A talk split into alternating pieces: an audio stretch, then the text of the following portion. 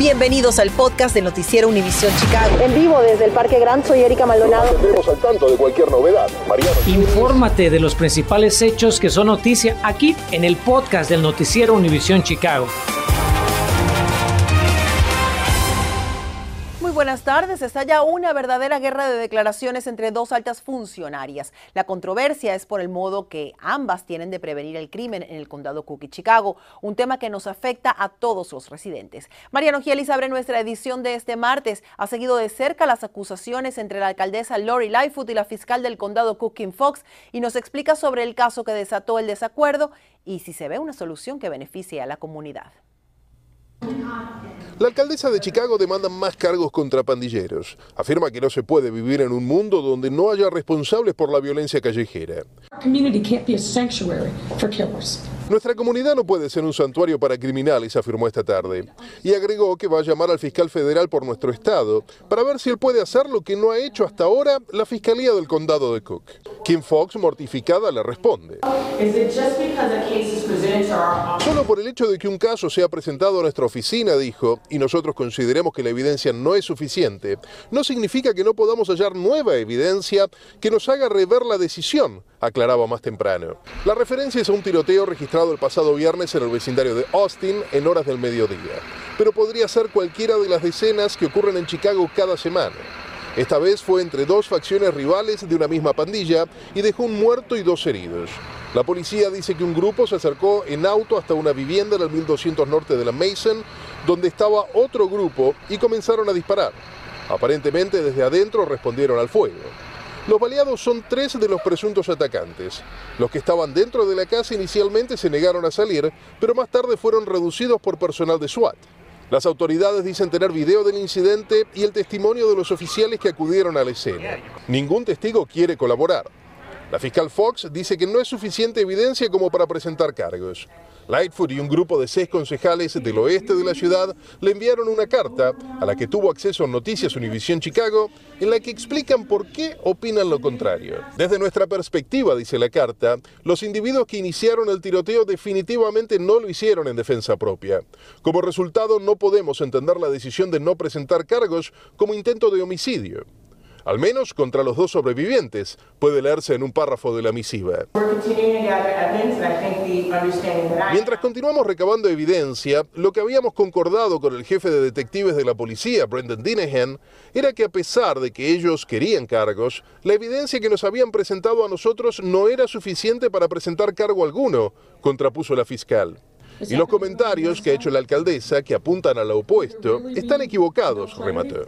Ahora, Fox no se quedó solamente a la defensiva, también pasó al ataque. Afirmó que en los pasados cinco años en Chicago se registraron alrededor de 13.000 tiroteos y explicó que la policía de Chicago no produjo arresto alguno en 11.000 de ellos. Luego, por supuesto, aclaró que ni su oficina ni la policía de Chicago pueden ser efectivas en la reducción de la violencia si primero no se atienden los problemas endémicos de nuestra ciudad como el racismo y la inequidad, un argumento que usted seguramente ya conoce. Mientras tanto, la violencia no da tregua. Los homicidios van en camino a superar los de 2020, uno de los años más violentos de las pasadas dos décadas. Y en la calle la gente ya no sabe a quién creerle. Estaría bueno que se pusieran de acuerdo, ¿no? Claro, porque los que vamos perdiendo somos nosotros por la delincuencia y los las pandillas que hay en toda la, la inseguridad de las calles es muy muy peligroso. Usted también puede participar del debate a través de nuestra app Univisión Chicago y de nuestras redes sociales. Esperamos sus comentarios. María Rogielis, Noticias Univisión Chicago. Gracias a Mariano. Y mientras amplían la condena de un ex sustituto de maestro acusado de abuso sexual infantil, Carlos Bedoya se declaró culpable de violar a 12 niños, por lo que el juez del caso le impuso 60 años de cárcel más los 112 años de la sentencia que ya pesaba en su contra. La fiscalía dice que Bedoya abusó de 12 estudiantes de la primaria Goldview en Carpentersville desde agosto de 2015 a junio de 2017. Y comparece en corte el joven de Illinois acusado de balear a tres hombres durante las protestas contra la brutalidad policial en Kenosha, Wisconsin en 2020. Kel Rittenhouse de Antioch disparó mortalmente con un rifle AR-15 contra Joseph Rosenbaum y Anthony Hover, además de herir a Gage Grosskreutz. Eh, pues Rittenhouse, a quien entonces tenía 17 años, alega que actuó en defensa propia, pero enfrenta varios cargos, incluido homicidio. El juicio contra Rittenhouse va a empezar el próximo primero de noviembre. Y llegó el momento de revisar cómo va la pandemia en Illinois pues se reportan hoy 3.058 nuevos casos de coronavirus. Lamentablemente, 24 personas fallecieron en las últimas 24 horas. Hasta anoche, 1.708 pacientes estaban hospitalizados con el virus, 408 de ellos en cuidado intensivo y 233 conectados a respiradores. Mientras la tasa de positividad, y esto es muy buena noticia, disminuyó al 2.6%, que es la más baja desde el pasado 16 de julio. Y ya que estamos en el tema, sacan a Connecticut de la lista de estados con cuarentena obligatoria para viajeros que lleguen a Chicago. El Departamento de Salud Pública Municipal dijo que el listado ahora contiene a 47 estados y tres territorios.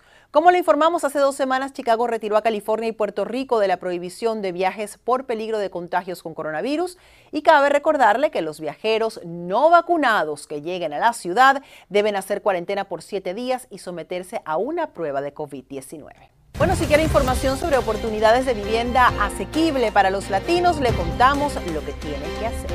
Que una niña de 6 años, bajo la supervisión de la escuela, no estaba en la clase o no estaba en las instalaciones de la escuela y la escuela ni siquiera tenía idea. Habla la madre de una niña de 6 años que se salió de su escuela sin que nadie se diera cuenta. ¿Cómo sucedió esto? Y qué tanto apoyo o falta de apoyo reciben los Chicago Bears en su intento de mudarse al suburbio de Arlington Heights.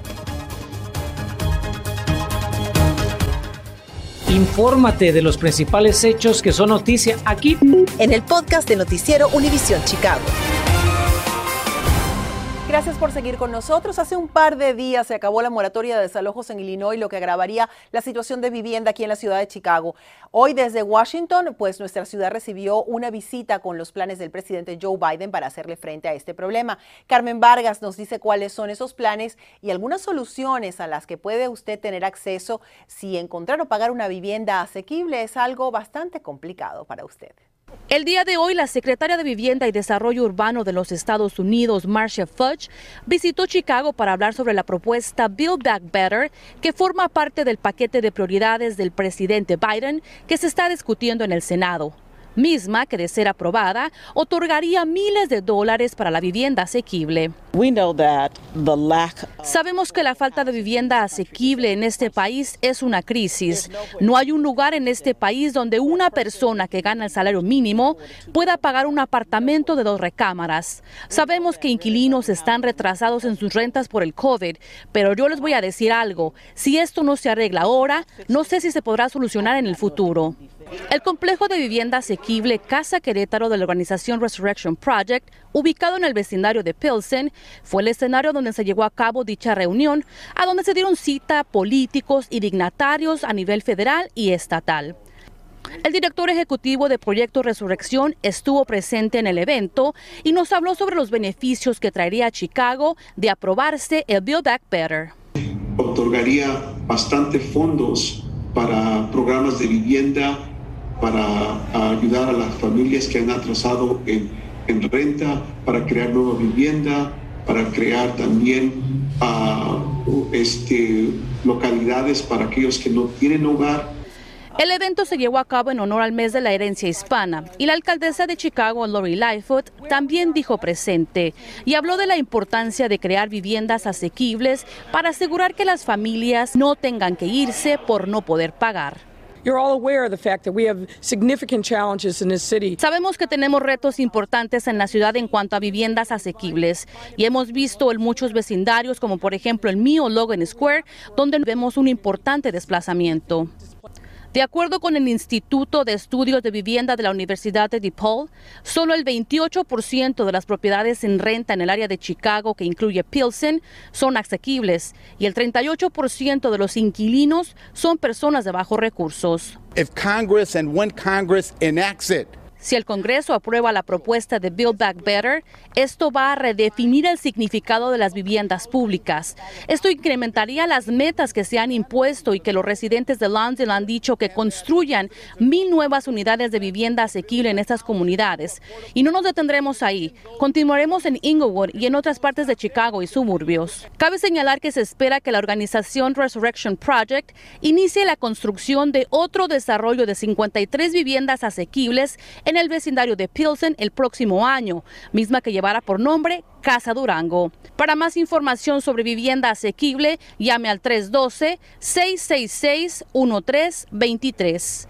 Carmen Vargas, Noticias Univisión Chicago presentan nuevos lineamientos para cuarentena en las escuelas públicas de Chicago. El superintendente Pedro Martínez dijo que los nuevos protocolos permitirían ayudar la situación de miles de estudiantes de CPS que actualmente están en aislamiento porque tuvieron contacto con alguien que contrajo COVID-19.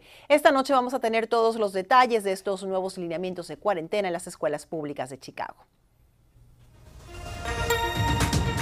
Y esta tarde tenemos nueva información sobre la posible mudanza de los Chicago Bears a Arlington Heights. El alcalde de ese suburbio, Thomas Hayes, aseguró que no ha prometido fondos municipales para este proyecto que incluye un nuevo estadio. También todavía sigue pendiente la compra del hipódromo Arlington por parte de los Bears, que ha ofrecido 197 millones de dólares por los 326 acres de la propiedad. Esta tarde tenemos algunas razones para que se sienta orgulloso de vivir en Chicago, un importante reconocimiento que la hace destacarse entre todas las grandes ciudades del país.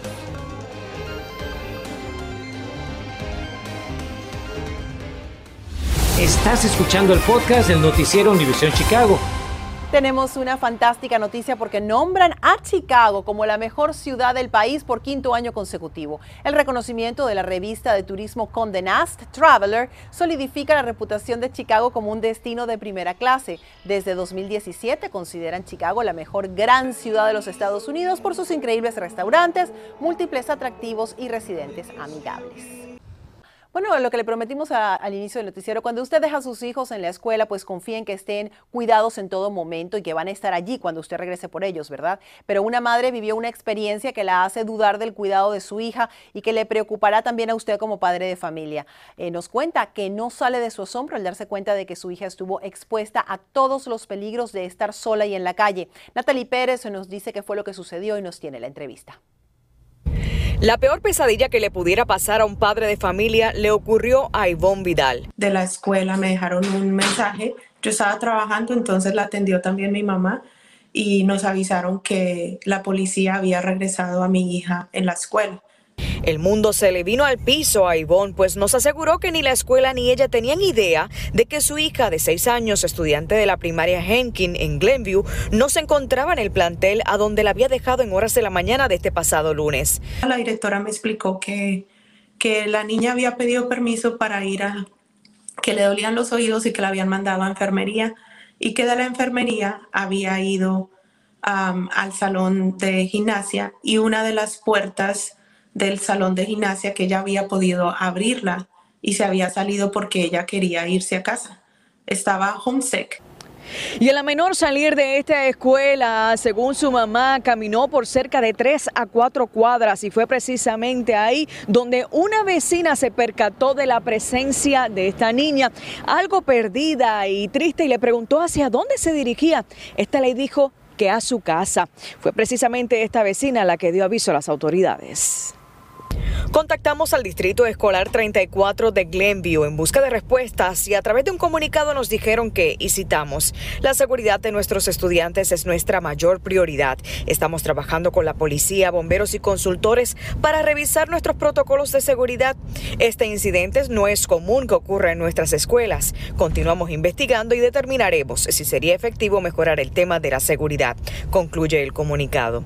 A propósito, Vidal nos aseguró que de la escuela le informaron que las puertas permanecen abiertas en caso de una emergencia, como por ejemplo de ocurrir un incendio. Y si bien es cierto que los planteles educativos se supone sean un lugar seguro para sus hijos, en Noticias Univisión Chicago recopilamos algunos consejos de seguridad para la tranquilidad de los padres. Entre ellos, tome nota, Tenga a la mano el plan de emergencia de cada escuela, incluyendo los números de teléfono. Conozca y comparta con sus hijos las rutas principales y alternas desde y hacia la escuela a la cual asiste. Hable con sus niños acerca de la seguridad en los planteles. Infórmele a las escuelas acerca de la preocupación emocional o de salud relacionado con su hijo e involúcrese en las reuniones de las escuelas. De esta manera podrán presentar sugerencias a los directivos con el fin de que se logren cambios en pro de la seguridad y vigilancia de los estudiantes, como es lo que intenta Vidal con esta lamentable situación que le ocurrió. Hey, estás aquí hoy, gracias a Dios, que no te pasó nada, que un ángel bueno te guió, pero eh, la verdad estamos agradecidos de que, de que pudo regresar a casa porque pudo haber sido otra situación. Hay tanto peligro afuera que, que no sabemos qué le pudo haber pasado. Para Noticias Univisión Chicago, Natalie Pérez. Gracias por escuchar el podcast del noticiero Univisión Chicago. Puedes descubrir otros podcasts de Univisión en la aplicación de Euforia o en univision.com diagonal podcast.